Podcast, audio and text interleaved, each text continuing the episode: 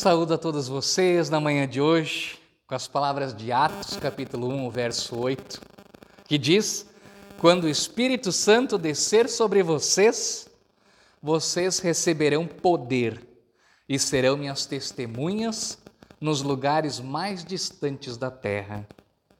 Quando o Espírito Santo descer sobre vocês, vocês receberão poder e serão minhas testemunhas nos lugares mais distantes da terra. Um bom dia a todos vocês. Eu gostaria de compartilhar com vocês a leitura do dia de hoje, do livro de Atos, capítulo 2, o verso 1 a 4 e o 14 ao 19. Verso 1 a 4 e 14 a 19, que tem como título A Vinda do Espírito Santo. Diz assim: Quando chegou o dia de Pentecostes, Todos os seguidores de Jesus estavam reunidos no mesmo lugar. De repente veio do céu um barulho que parecia de um vento soprando, e esse barulho encheu toda a casa onde eles estavam sentados. Então todos viram coisas parecidas com chamas que se espalharam como línguas de fogo, e cada pessoa foi tocada por uma dessas línguas. Todos ficaram cheios do Espírito Santo e começaram a falar em outras línguas, de acordo com o poder que o Espírito dava a cada pessoa.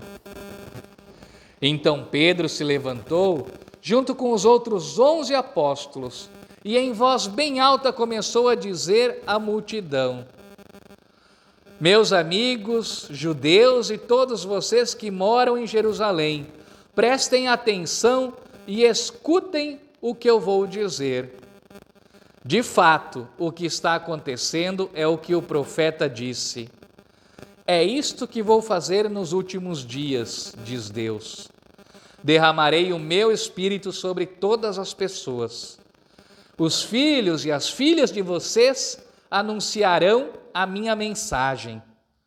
Os moços terão visões, os velhos sonharão. Sim, eu derramarei o meu espírito sobre os meus servos, minhas servas, e naqueles dias eles também anunciarão a minha mensagem. Em cima, no céu, farei com que coisas espantosas apareçam, e embaixo, na terra, farei milagres. Haverá sangue, fogo, nuvens de fumaça, o sol ficará escuro, mas antes que chegue o grande e glorioso dia do Senhor, todos que pedirem a ajuda serão salvos.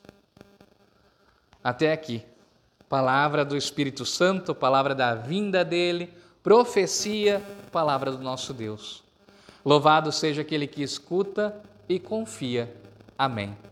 Aclamamos essa palavra cantando Aleluia. Aleluia, aleluia, aleluia, aleluia, aleluia, aleluia.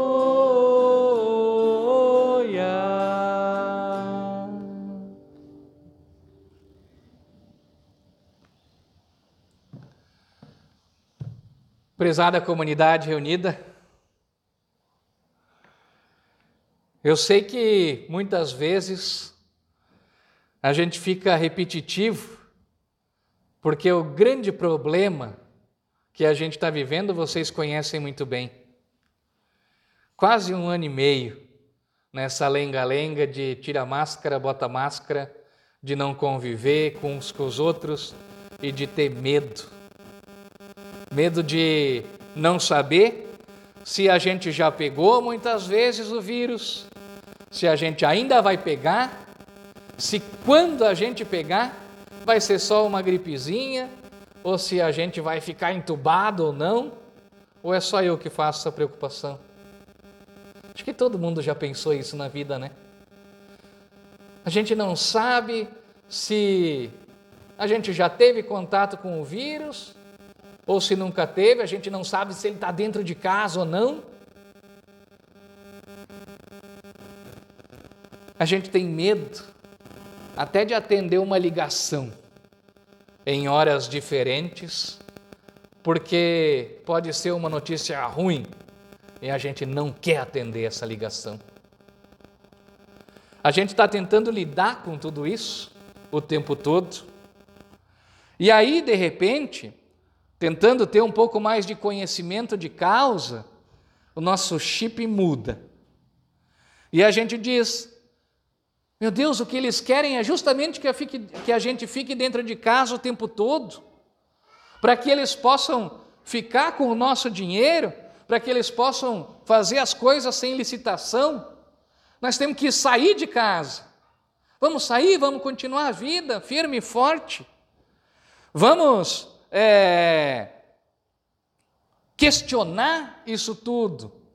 Vamos dizer, isso tudo não é verdade, não é bem assim como estão passando para a gente. Enquanto a gente ficou em casa, algumas pessoas continuaram recebendo o seu décimo terceiro, décimo quarto, décimo quinto, para trabalhar uma vez por semana. E olhe lá ainda. Vocês sabem de quem eu falo. Agora a gente já não sabe mais o que é pior: se é ficar dentro de casa em silêncio é ir para a rua questionar e perguntar sobre tudo e todos. E toda essa indecisão, ela cansa a gente. Quando a gente tinha a certeza do nosso dia, a vida era mais fácil. E agora a gente está cansado. Eu digo para vocês, porque além de estar tá cansado, isso tudo é revoltante para a gente. E a gente não quer muitas vezes pensar mais nisso. E assim a gente vai vivendo, tentando equilibrar as nossas emoções, tentando equilibrar o nosso físico, tentando equilibrar o nosso espiritual também. E nem sempre tem sido fácil. Sabe, por ocasião da primeira Páscoa, os cristãos também morriam de medo. E eles é, também se preocupavam com a sua vida física e a sua vida espiritual. Não era um vírus que estava acontecendo por lá, para eles ficarem de casa, mas a política sim, política agindo, forte.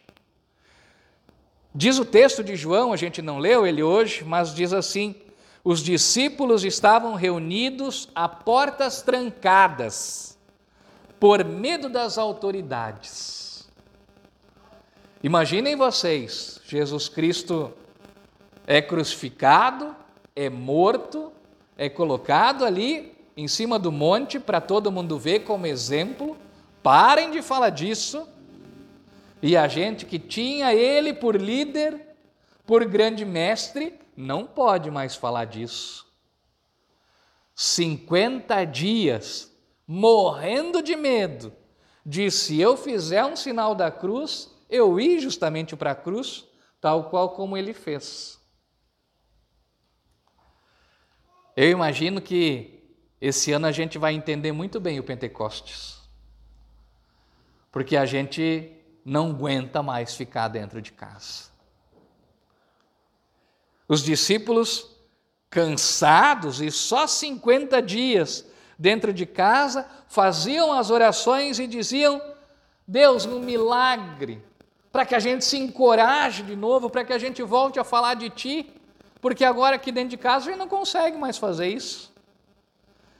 E aí vem uma presença maravilhosa, vem o Espírito Santo no Pentecostes e anima o povo encoraja o povo, empolga o povo, e o povo sai falando uma língua só, a língua do amor, a língua da paz, a língua da justiça, a língua da solidariedade. E vocês conhecem essa língua muito bem. Tem gente que diz, né, muitas vezes, né, era só uma língua, o hebraico, e todo mundo falou em língua estranha. Não vejo nenhum sentido nisso. Para que Deus quer que a gente volte a falar hebraico?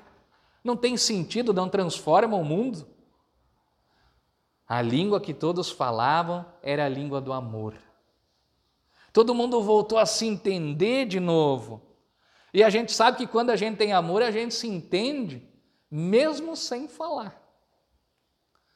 Já viram um brasileiro namorar muitas vezes uma alemã, uma norte-americana, uma polonesa? Quando eles estão apaixonados, eles se entendem. Já viram a gente dentro de casa, brigado com a esposa, com o marido? Não é o caso de vocês, só lá em casa. Mesmo os dois falando português, a gente não se entende. Linguagem não tem a ver com vocabulário, tem a ver com sentimento, tem a ver com paixão. E o Pentecostes fez isso, fez todo mundo voltar a falar a respeito de Deus em uma língua só. As autoridades ainda estavam ali fora, ainda estavam na praça, mas agora o povo cheio de coragem voltou a falar de Jesus Cristo e eles não tinham mais como crucificar o povo inteiro. Agora eles tinham que aceitar. Eu acredito que não lhes foi tirado medo para ir falar de Jesus Cristo, mas o que eu acredito foi que o Espírito Santo fez com que eles fossem com medo mesmo. Talvez o que a gente tem feito durante a pandemia? A gente tem medo, muitas vezes. Não vamos com medo mesmo. Faz parte. Com a vinda do Espírito Santo, cada um recebe dons para colocar a serviço do próximo. Jesus já dizia: quem tem o dom de curar, que cure. Quem tem o dom de orar, que ore. Quem tem o dom de cantar, que cante. Quem tem o dom da paciência, que não é o meu caso, que escute as pessoas que precisam. Cada um fazendo a sua parte, cada um falando na sua linguagem, e a gente vai transformar esse mundo.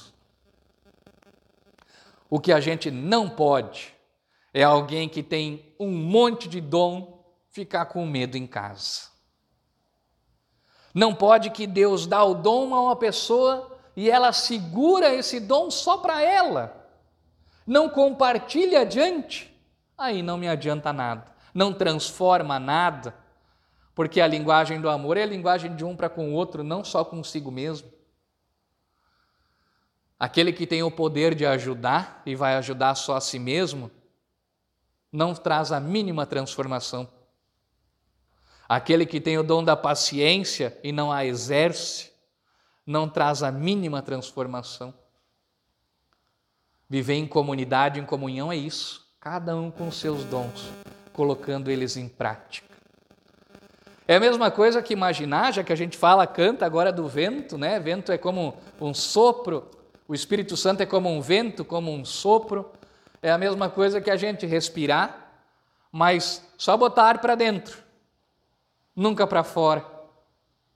Quem faz isso morre em alguns minutos. Porque viver é para dentro e para fora, é para mim e para os outros, o tempo todo, constantemente, a vida inteira, desde o momento que nasce até o último dia de suspiro. Somos responsáveis, prezada comunidade, agora por esse Pentecostes que está por aí. O que, que nós temos feito? Que dons nós temos colocado a serviço? Que transformação lá fora a gente tem feito? Esse é o nosso desafio agora. Partilhar, compartilhar, repartilhar, se colocar à disposição. Quem tentar segurar o próprio dom para si, vai matar o Espírito Santo. Por fim, hoje trago para vocês uma menção, uma história é, que tem como título A Menina do Vestido Azul. Já viram essa história? A Menina do Vestido Azul, e eu achei que ela fecha com chave de ouro o Pentecostes de hoje. Diz assim: Num bairro pobre de uma cidade distante morava uma garota muito bonita. Acontece que a menina frequentava as aulas da escolinha num estado lamentável, suas roupas eram tão velhas que o próprio professor resolveu lhe dar um vestido novo. Assim, raciocinou o humilde mestre, é uma pena que uma aluna tão encantadora venha às aulas desarrumada desse jeito. Talvez com algum sacrifício eu pudesse comprar para ela um vestido azul. Quando a garota ganhou a roupa, sua mãe sentiu que era pena se, naquele traje tão bonito, a filha continuasse a ir para a escola suja como sempre foi, e começou a lhe dar um banho todos os dias antes de ir para a aula. Ao fim da semana, disse o pai, Mulher, você não acha uma vergonha a nossa filha, tão bonita e bem arrumada, morar num lugar como esse, caindo aos pedaços? Quem sabe você ajeita aqui um pouco aqui dentro e eu vou pintar a casa do lado de fora e arrumar o jardim. E assim fez o pobre casal. Até que a sua casa ficou a mais bonita da rua e os vizinhos se envergonharam disso e também começaram a arrumar as suas próprias casas. Desse modo, a rua melhorava, o bairro melhorava, a cidade melhorava.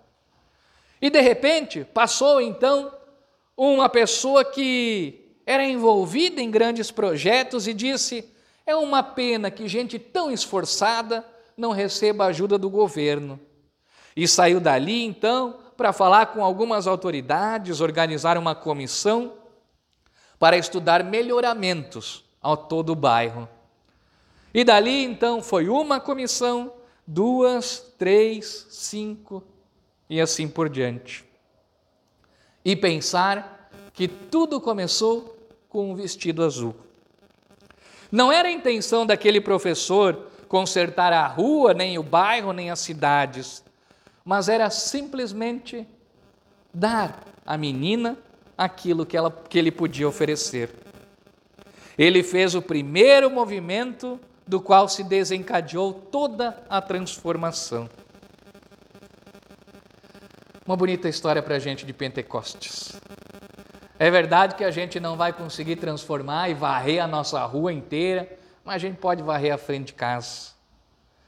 É difícil a gente manter e zelar por toda essa comunidade, todo esse espaço, todo o cemitério, todo o salão, mas a gente pode olhar de repente para alguma coisinha e fazer: eu vou arrumar isso aqui agora. E na nossa casa a mesma coisa, e no comportamento dos nossos filhos, e no relacionamento com a nossa esposa, com o nosso marido. Não vamos mudar tudo, mas uma coisinha a gente consegue conversar, falar, transformar. Hoje, prezada comunidade, era o dia de a gente cantar até o parabéns. Não vamos cantar. Hoje é aniversário da igreja cristã. Hoje nasce um povo encorajado que é colocado à disposição das outras pessoas para transformar realidades, para mudar o mundo. E como a gente tem mudado, como a gente tem mudado. Não só no Encano, mas todas as igrejas do mundo inteiro. Muito trabalho, muita solidariedade, muita ajuda, muito testemunho, muito evangelho. Que assim continue sendo que a gente possa mudar o mundo, começando, quem sabe, por nós mesmos, ou por um vestido azul, a pessoa que está ao nosso lado. Que assim a gente clame e ore sempre: Vem Espírito Santo, sopra sobre mim, sobre a minha família, sobre a minha comunidade, hoje e sempre. Amém. Que o poderoso Deus vos abençoe e vos guarde. Que Ele use a tua vida e de tua família para transformar a realidade aonde vocês estiverem. Que seja sempre tempo de Espírito Santo ao redor de cada um de vocês. Que assim vos abençoe esse Deus, que é Pai, Filho e Espírito Santo. Amém. Vamos nós em paz, servindo ao nosso Deus sempre com muita alegria, não nos esquecendo de, em primeiro lugar, não ter medo, Deus está sempre conosco. Em segundo lugar, colocar os nossos dons sempre à disposição, porque a gente é que recebe os dons de Deus e a gente que transforma a realidade dos outros. Que assim seja hoje e sempre. Amém.